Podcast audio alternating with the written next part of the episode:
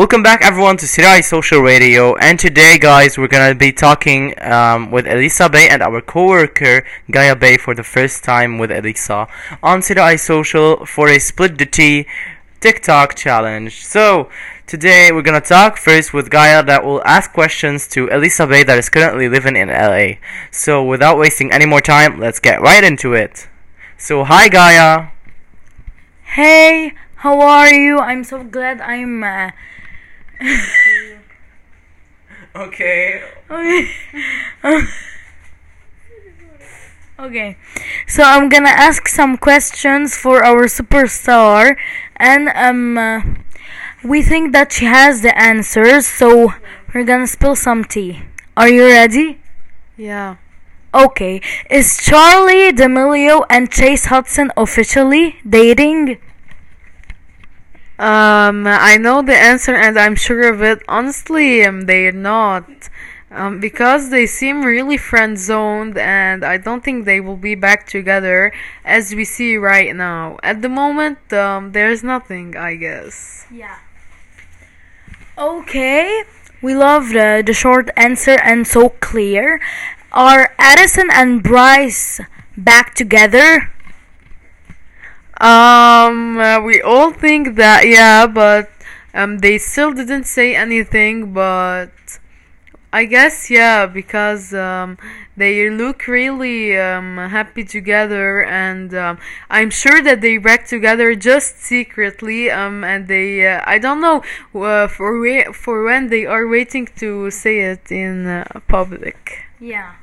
Yeah, sure. What are your thoughts of Doa, Dixie D'Amelio, and Noah Beck? Honestly, they're so cute, and uh, I just want to say that I hope that they will last a little bit, not uh, end up uh, so fast. But uh, Noah is so good with uh, Dixie. Yeah.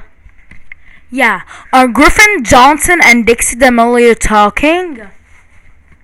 Um, honestly, no. And uh, I just watched. Uh, I just watched an episode of the Hollywood Fix. Like they don't want to talk to each other. He asked both of them, and they both said that they didn't talk to each other. And um also, Griffin said that. Uh, He's talking to uh, Noah normally. He's his homie as always, so it's Yeah. good. Yeah. I see. Is Jessa, Josh, and Nessa Barrett back together? Josh Richard and Nessa Barrett back together?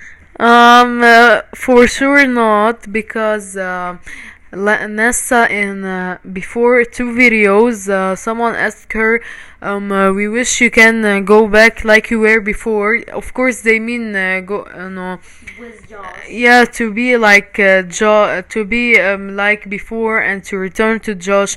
But she said that um, she it, it wasn't her. Like um, you can check it out in the comments of her video. I think I know why. Because um, Josh exposed her at a pro- broadcast called BFFs. You saw this episode? Yeah. Yeah, So. We have a lot of a lot of evidences, so. Okay, so. Okay, so we'll be back with. Oh, with Carl.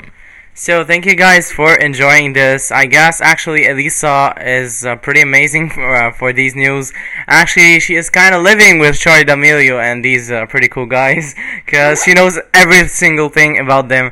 And if you want to learn more, don't forget to go to her profile. She is actually verified on Sirai uh, Social, sorry, and she is actually super famous and a superstar. If you want to be like her, don't forget to download the app on iOS and Android and create your profile. It's totally free.